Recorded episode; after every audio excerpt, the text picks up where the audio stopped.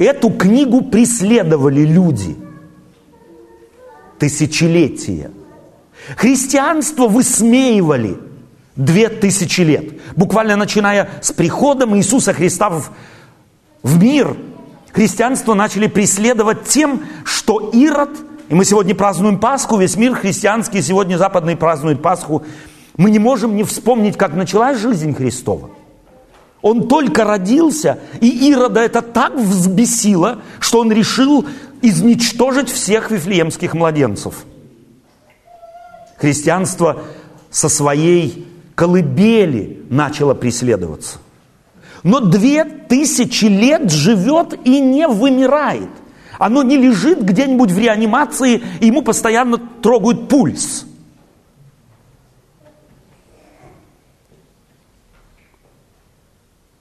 атеизм и пророки атеизма, которые в начале эпохи просвещения в лице Вольтера говорили, что достаточно одного человека, чтобы эту книгу изжить, и ее больше никто к ней не обращался, умерли.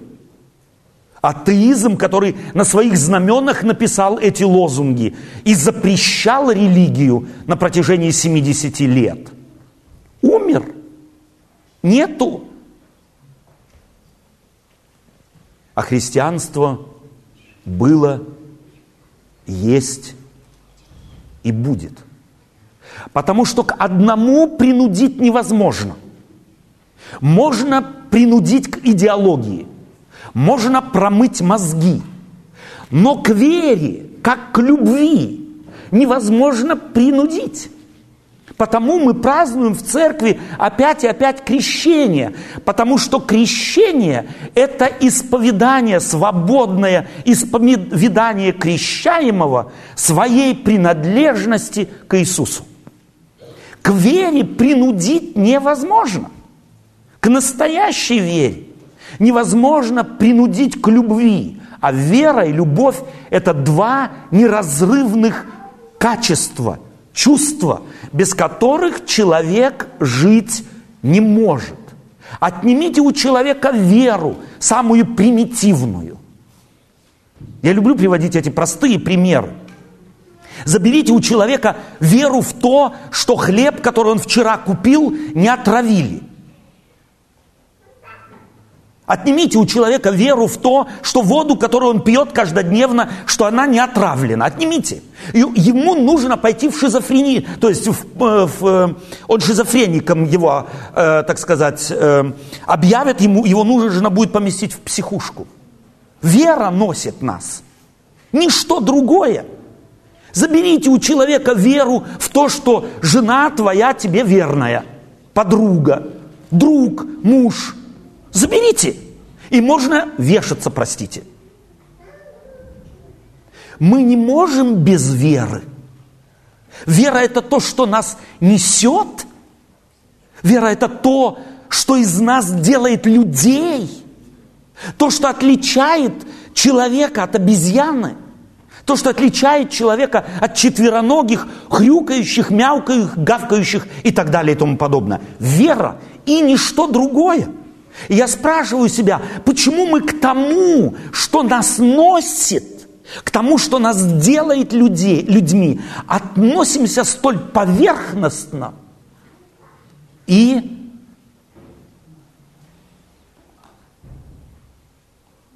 бездумно глупо.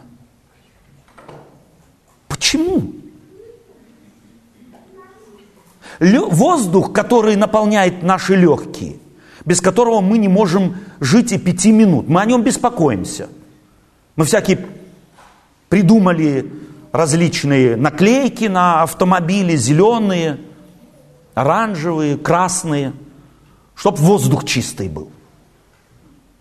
Если у нас в доме спертый воздух, то мы тогда сразу форточки открываем. Если форточек недостаточно, двери и окна. Потому что от этого зависит наша жизнь. Но от веры не меньше зависит наша жизнь, а ее мы никак не проветриваем, ей никак не занимаемся, оно, о ней никак не беспокоимся.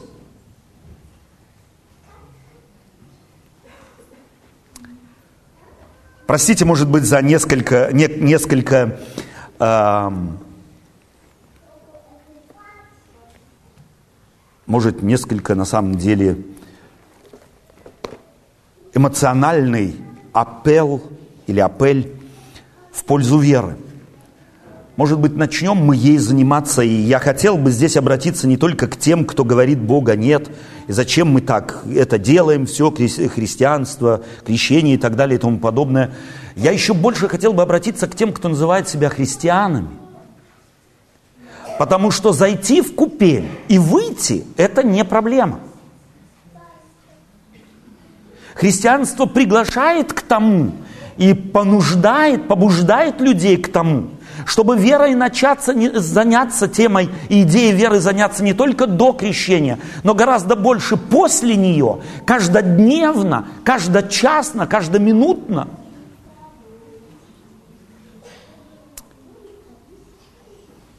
Вы верите в Бога? Я думаю, что да. Интересно, что нет неверующих людей. Атеисты тоже верят – это просто так, между прочим. Неверующих людей нет. Мы все во что-то верим. И, между прочим, во что-то абстрактное, как правило. Вера занимается теми вещами и те, несет ответственность за то, что мы не можем не измерить, не взвесить, да, не притронуться, не почувствовать на вкус – Вера всегда занимается вещами потусторонними, на той стороне находящейся науки, доказательств и доводов. Существование Бога доказать невозможно. Как, между прочим, нельзя доказать и отсутствие Его. Потому те, кто верят, что Его нет, тоже верят. Они еще не доказали, что Его нет. Как те, так и другие. По ту и другую сторону находящиеся веруют. Это простая, элементар, это простой элементарный факт жизни. Но интересно, что многие люди связывают с верой в Бога стресс какой-то. Вот если ты начнешь верить в Бога, то тебе это нельзя, то нельзя, другое, пятое, десятое. Забросьте эту чушь. Потому что запретить человеку гомо сапиенсу тоже ничего невозможно. И вера не начинается и не заканчивается запретами. Она начинается и заканчивается предложением. Она начинается и заканчивается возможностями, которые каждый верующий человек в меру веры может испытать на себе попробовать, расширить, углубить, практиковать. Тебе нельзя то, тебе нельзя это, нам нельзя то, нам нельзя это. Вам эти э, аргументы бывают слышны? Вы там и здесь с ними сталкивались? Спросите мусульманина или предложите мусульманину кусочек сала. Он скажет, нам нельзя. Спроси его, а почему? Он скажет, ну как, я мусульманин, нам нельзя. Спросите христианина о, чего, о чем-нибудь, вот именно традиционных христиан, которых, собственно говоря, христианство живое, действительное, действующее христианство высмеивает на каждом шагу. Мне нельзя без того, чтобы я понял, это глупость. Это невера.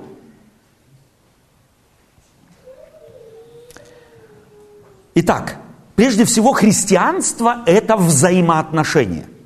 Христианство – это взаимоотношения с Богом. Христианство – это взаимоотношения с тем, кто род человеческий создал. Интересно, что любой христианин, практикующий свое христианство, сколько бы он его ни практиковал, скажет, да, я стремлюсь жить в соответствии с какими-то нормами, морально-нравственными нормами. Да, но это, к этому меня никто не заставляет, меня никто не контролирует. Я это делаю добровольно, потому что принадлежу к тому, кто за меня умер. Итак, первое важное – это христианство, это взаимоотношения. Это не серия запретов, это не серия понудиловок, это религия взаимоотношений. И если вам в христианстве кто-то будет продавать христианство, мы сегодня так немного говорили о христианстве, его предлагать в плане ты есть чтобы, чтобы попасть в вечность, чтобы не попасть в ад. Многие традиционные христиане говорят, тебе нельзя то, другое, третье, пятое, десятое. Забудьте. Этого вы в Библии не найдете. Нету этого в Библии. Библия предлагает взаимоотношения – и потому я хочу, чтобы как раз те, кто начинает свой христианский путь, чтобы это было продемонстрировано одной совершенно изумительной историей, записанная в память жизни здесь на земле Иисуса Христа. История эта, Лилия и Татьяна, записана в Евангелии от Луки, в 10 главе этого Евангелия, это второе Евангелие в Новом Завете – записана она с 38 стиха, начиная по 42 стих. Мы несколько недель тому назад уже обращались к этой истории, кто здесь был. Но я хочу в несколько другой ракурс одной и той же истории показать. И опять мы опять там, вот где некоторые атеисты жить с этим не могут. Вот вы какие примитивные одну и ту же историю читаете 15 раз и никак ее закончить не можете. Потому что истории Библии, они представляют из себя что-то наподобие драгоценного камня. Чем чаще ты к нему обращаешься, тем больше граней ты в ней обнаруживаешь. Я читаю в Евангелии от Луки в 10 главе с 38 стиха. В продолжении пути их пришел Он, то есть Иисус Христос, в одно селение. Здесь женщина именем Марфа приняла, э, приняла его в дом свой. У ней была сестра именем Мария, которая села у ног Иисуса и слушала Слово Его. Марфа же заботилась о большом угощении и, подошедшая, сказала, «Господи, или тебе нужды нет, что сестра моя одну меня оставила служить? Скажи ей, чтобы помогла мне».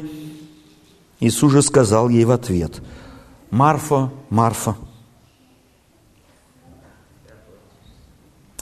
Ты заботишься и суетишься о многом. А одно только нужно.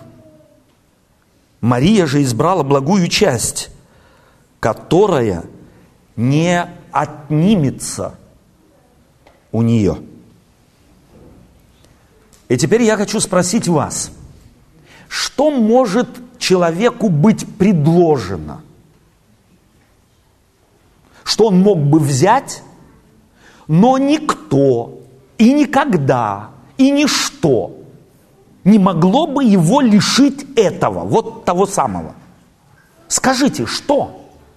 Что невозможно отнять у человека? Какую драгоценность такую имела Мария, которую Марфа прокараулила, и которую у Марии забрать было невозможно. Христианство предлагает эту драгоценность. Эту драгоценность может приобрести каждый человек. И как в жизни, любое приобретение, оно, естественно, чего-то стоит. Задумывались ли вы уже над тем, что мы не можем в жизни иметь все и сразу – и что мы в жизни, хотим того или нет, должны постоянно выбирать. Я на неделе говорил с молодым человеком. 3-4 года ему, еще не женатый. Говорит, Отто Робертович, вы знаете, вот столько прекрасных девушек. И это мне нравится, и та, и это. И вроде с этой встречусь, хорошие взаимоотношения, и чувства какие-то есть. Встречусь с другой точно так же, нравится, симпатичная, и чувства какие-то так вот удовлетворительные. С третьей встреч. Не знаю, вот э, что делать. В долгом разговоре мы с ним пришли к выводу, что он фактически хочет всех девушек за раз. А жизнь такова. Ты не можешь иметь все сразу. И тебе нужно делать выбор. И если ты выбрал Машу, то уже не можешь быть с Сашей. А если выбрал Сашу, то не можешь быть с Таней. Свету не можешь быть с Маней.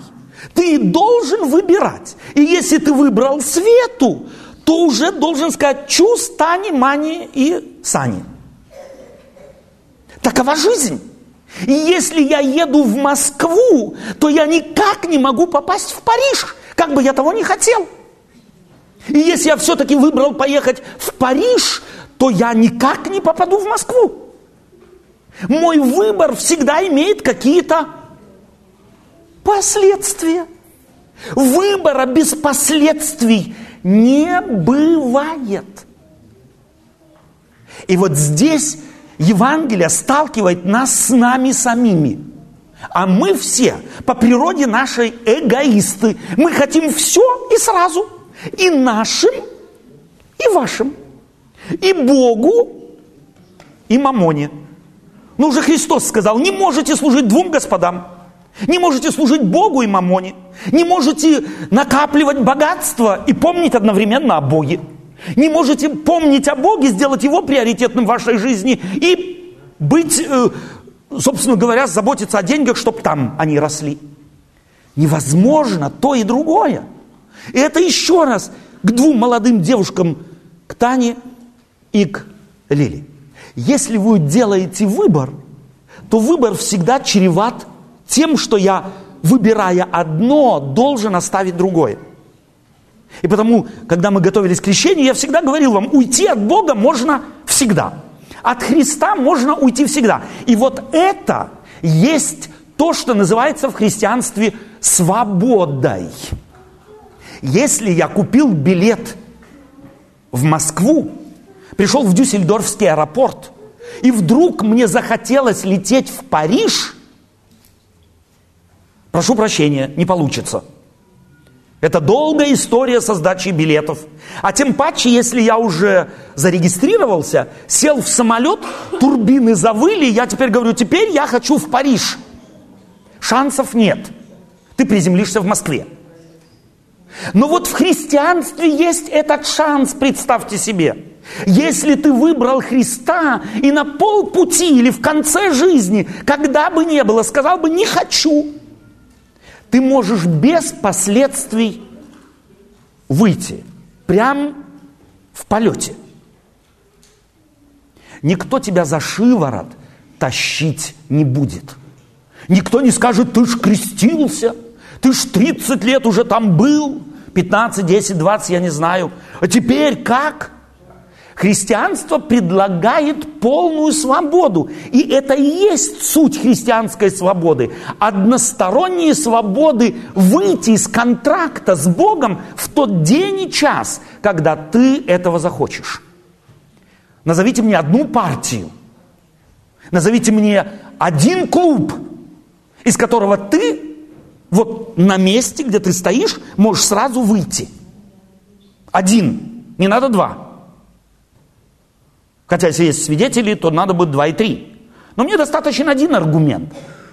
От красных уйдете сразу, развернулись и ушли. От коричневых, зеленых, черных, желтых, серебряных, каких угодно. Нет. От Бога ты можешь уйти тогда, когда ты того захочешь вот здесь, на месте стоя, там, где тебя эта мысль застигнет, и тебе Бог надоест. Но если ты Бога выбрал, и это свобода в Боге, это свобода в Иисусе Христе, она условна. Свобода это привязана к личности. Это точно так же, как если я женюсь. Поэтому в Библии очень много вот этих вот образов взаимоотношения Бога с невестой. Христос и невеста. Эти образы в Библии очень их много. Если я женился, и женился по любви, кстати, здесь много молодых людей, как отличить любовь от влечения физиологического или влюбленности? Как отличить? Скажу вам, любовь отличается от влюбленности, от физиологического влечения одним фактом. Если я, как мужчина, полюбил женщину, действительно полюбил, не просто хочу ее для себя, а полюбил, то тогда все другие люди в мире вдруг теряют для меня пол. Для меня больше, кроме одной женщины, нет в мире женщин. Могут быть знакомые, могут быть приятели, могут быть родственницы, могут быть коллеги, могут быть э, по вере э, близкие люди. Но женщин для меня больше не будет. Будет одна единственная женщина. Все остальные люди будут для меня лишены пола. Это любовь. Так и со Христом. Если я с Ним взаимоотношения строю на основе того, что я полюбил принципы христианские, то тогда у меня, если хотите, туннельный взгляд появляется. Периферийного я лишаюсь. У меня больше не появляется желаний. Желание, может быть, то, может быть, это, а может быть, попробовать еще стоит. У меня не появится ничего этого. Здесь много зрелых людей, проживших жизнь в партнерстве, я вижу, парочками сидят кто-то. Это хорошо быть влюбленным и знать, в кого я люблю, влюблен. Это хорошо? Это хорошо? Это счастье?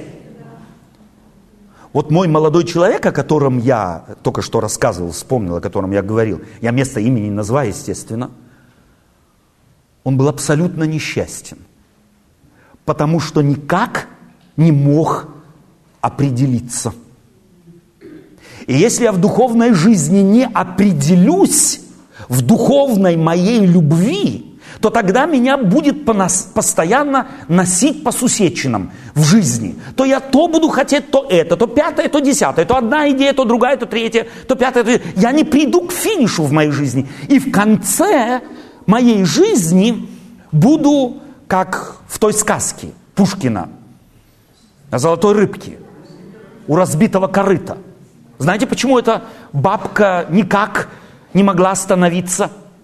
Почему в конце жизни она оказалась у разбитого корыта? Кстати, эту историю нужно зрелым людям читать минимум один раз в неделю.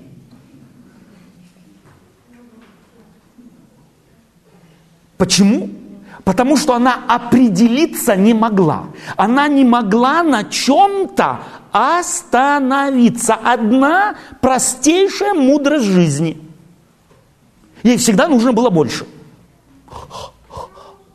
А вдруг, а вдруг не я получу, а другие? Лучше мне. В конце концов, владычицей, владычицей. Думаете, она остановилась бы? Не посади ее у разбитого корыта – Мозги к ней вернулись, когда она опять сидела у разбитого корыта. Очень часто мы, люди, только тогда в себя приходим, когда оказываемся у разбитого корыта. Жизни, профессии, семьи, воспитания. Тогда в себя приходим. И кто виноват? Конечно, золотая рыбка. Я. И я, и я никогда не виноват. Так вот, что же прокараулила Марфа? Вы когда-нибудь принимали так 10-13 человек? На обед, на ужин, на ночевку? Качает мама головой. Пригодилась, семья большая. Что это значит? Принять 10, 15, 13 человек на ужин. Это значит стресс – и здесь Евангелие рассказывает, что Иисус Христос пришел. Кстати, э, в Евангелии начинается с того, что у него были друзья. У него были в Вифании, недалеко от Иерусалима, друзья. Вы когда-нибудь себе представляли э, то, что у Иисуса Христа могут быть друзья? У него на самом деле были друзья. И как посещают друзей, в, то, в те времена не было телефонов, телеграмм, э, смс мейлов и так далее и тому подобное, он пришел к ним негаданно, нежданно. Постучался в дверь. И по законам гостеприимство. Как могли они, эти две сестры, сказать, мы не готовы, мы, мы не закупили, завтра Пасха, магазины закрыты. Хорошая женщина начнет колдовать у себя в кухне, в переносном смысле слова. Потеть, мучиться, бегать, делать. Не вылазить из кухни. Такой была Марфа. Она пригласила Христа со своими учениками и начала на кухне колдовать, в кавычках. Начала готовить большое угощение. Для большого человека, для большой толпы большое угощение. А Марфа, прошу прощения, Мария, сестра ее, прошла с Христом в жилую комнату и там села. Как мне нравится Библия, наберет житейские, простые истории простых людей и показывает, чем мы все страдаем. Чем страдала Марфа? Она страдала одним, чем страдаем каждый из нас. Что обо мне скажут? Вот если я как следует не накормлю, как следует не напою, как следует не уложу, что скажут? Какая молва обо мне пойдет? Женщины, поднимите руки те, которых этот вопрос никогда не волновал. Нету. Я знал. Если ваш муж уходит из дома, вы его даже, ну, бывают такие взаимоотношения, мужем и женой, ну, достал уже. Но когда он выходит из дома, жена еще кинет вслед. Ну, дай посмотрю твою рубашку. Какую-то. Ну, сними, сейчас же сними, ее стирать надо. Вчера у меня такое было с моей женой. Почему? Да я ее уже в стирку. А ты куда? Да она чистая. Да где же она чистая? Иногда женщины за мужьями ухаживают не потому, что любят его, а любят свой имидж. Чтобы, не дай Бог, кто-то не заметил грязной рубашки на ее муже.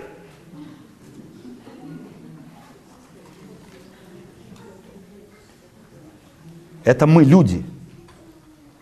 Это в стресс нас вводит. Так вот, когда мы в христианстве строим взаимоотношения с Богом, то тогда главное не что со мной будет и что обо мне подумают. Об этом мы думаем, когда мы влюблены. Почему мы во влюбленности ухаживаем друг за другом? Потому что по-другому не можем. Потому что не можем не прикасаться к тому, кого любим. Не можем не чувствовать его тепло. Не можем не расстаться не можем. Иногда любовь превращается в форму. И мы ухаживаем друг за другом, но только тогда, когда за нами наблюдают. Чтоб сказали, о, какая примерная хорошая семья. И жена у него супер. Я, мы его ни раз не видели в грязной рубашке.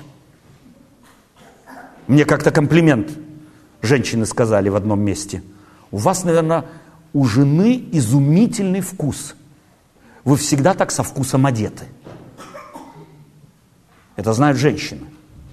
И потому ухаживают за своими мужьями иногда не потому, что любят, а потому его, а потому что любят себя. И вот христианство хочет избавить нас от того, чтобы мы играли постоянно роль ради нас самих. Играть роль ради себя, от этого устаем мы, от этого жизнь начинает претить, от этого жизнь становится неинтересной – но только тогда, когда мы начинаем, любя, служить, когда мы не можем не любить, когда не можем не ухаживать, тогда в жизнь входят краски. Тогда жизнь становится многогранной. Тогда жизнь становится интересной. Тогда не хочется перестать жить. Тогда хочется узнать, а что же будет за следующим поворотом, за следующей дверью, которая еще перед нами закрыта, в следующий год, десятилетие и так далее. Тогда, когда любишь, начинается жизнь с красками.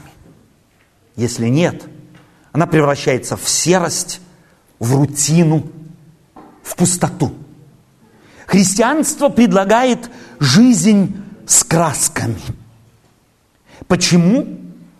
Потому что здесь, в этой истории, показывает Лука, какую, какую драгоценность уразумела Мария. Мария уразумела одну важную драгоценность, которую ничто в мире у нее забрать не, не могло, и никто. Это была привязанность к Христу. Привязанность душевная, внутренняя, глубокая – она, она не могла оторваться от него ни на секунду. И ей, простите, до лампочки был ее имидж. Что они скажут Марфа, что они скажут люди, вдруг перестала женщину, как и вы, женщины, волновать. Что обо мне скажут люди?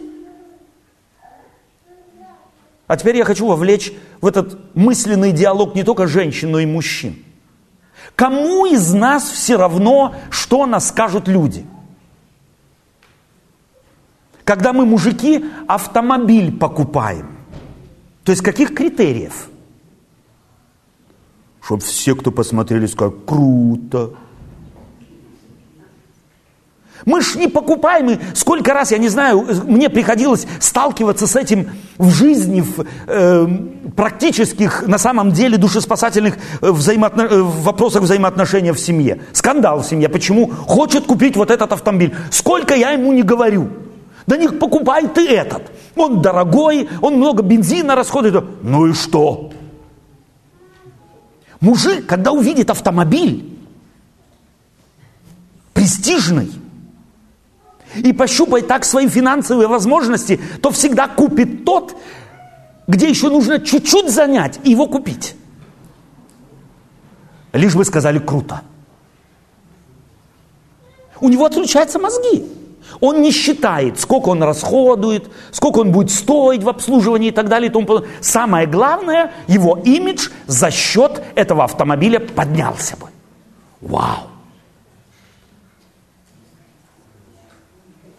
Мы думаем всегда о себе. У нас все вращается вокруг нас. Кто из нас честно, или вы, вам приходилось уже, э, мне нравится время от времени заглядывать э, в объявление э, о женитьбе и замужестве. Я уже говорил об этом как-то. Вот загляните все там, какие они все крутые. Особенно мужчины. В интернет зайдите для интереса, где фотографии выставляют. Обязательно возле какого-нибудь парше сфотографируется. Сам ездит по городу на кадете вот с такой антенной до второго этажа, но возле парше сфотографируется. И не соображает, что рано или поздно та, которая клюнет на его парше, она ж увидит. Что он тогда скажет? Ну, чувствуешь, что мозги отключается тогда, когда я думаю только о себе. Мар- Мария перестала думать о себе. Ее жизнь вдруг вышла на ровную дорогу. У нее перестали ее задевать какие-то целый ряд э, кочек, на который, за которые э, задеваем мы и падаем там или здесь. Христианство – это общество, это сориентированность на личность, а не на догматы и запреты. Крещение – это союз со Христом, а не с церковью, пастором или какими-нибудь запретами. Все остальное, оно решается – и не любить Бога, сотворившего человека таким, какой он есть, сотворившего мир для него, даже вот этот, тот греховный мир, о котором говорит нам Библия, такого Бога не любить невозможно, мы его не любим только потому, что ни разу в жизни серьезно по отношению к нему не потеряли ни одной мысли. А стоит, а стоит. И если мы начнем это делать, то мы найдем то же самое, что нашла Мария. В Евангелии от Иоанна несколько позже будет рассказано о ней, что перед распятием Мария пришла к Иисусу Христу, принесла алавастровый сосуд с миром. Здесь богословы делятся и говорят, это была не та Мария, это была другая Мария. Для меня это та же Мария, которая пришла и омыла ноги Иисусу Христу не водой или драгоценным шампунем. Нет, она вылила ему на ноги алавастровый сосуд с драгоценным миром, которых помаза, которым помазали царей. И там называется цена. Около 300 динариев. Тут работавшие тогда в банке быстро калькуляторы вытащили и сказали, слушай, э, это такая бешеная сумма. Ты что сделала? Лучше бы это было туда и здесь и там. Но Христос успокоил всех и сказал, что она доброе дело сделала. И доброе дело в христианстве – это не то дело, которое я не делаю или делаю, потому что предписано или запрещено. Это то дело, которому рвется мое сердце. Это то дело, которое я не могу не сделать, потому что люблю. И к этому союзу я приглашаю вас – я хотел бы Таня и Лиля, чтобы, заключив через крещение союз с Богом, это был бы союз любви. И вы сколько бы ни жили, с какими бы трудностями в жизни не встречались бы, чтобы Бог всегда вас сопровождал. И вы чувствовали Его руку в вашей жизни. Вы чувствовали бы Его благословение. И вы знали бы точно, что Он есть. Поэтому существование Бога не доказывается – оно обнаруживается. Обнаруживается в жизни тех, кто соглашаются в один прекрасный день в своей жизни опробировать, а есть ли он на самом деле. И я убежден в том, что вы в вашем выборе никогда не разочаруетесь. В этом выборе, кто его сделал от сердца и от души, не разочаровался еще ни один человек. Ни смерть, ни преследования, ни тюрьмы не могли оторвать этих людей от Иисуса Христа. Как, кстати, Марф, Марию. Ничто не могло лишить ее этой драгоценности, обнаруженной в себе любви к Иисусу. Аминь.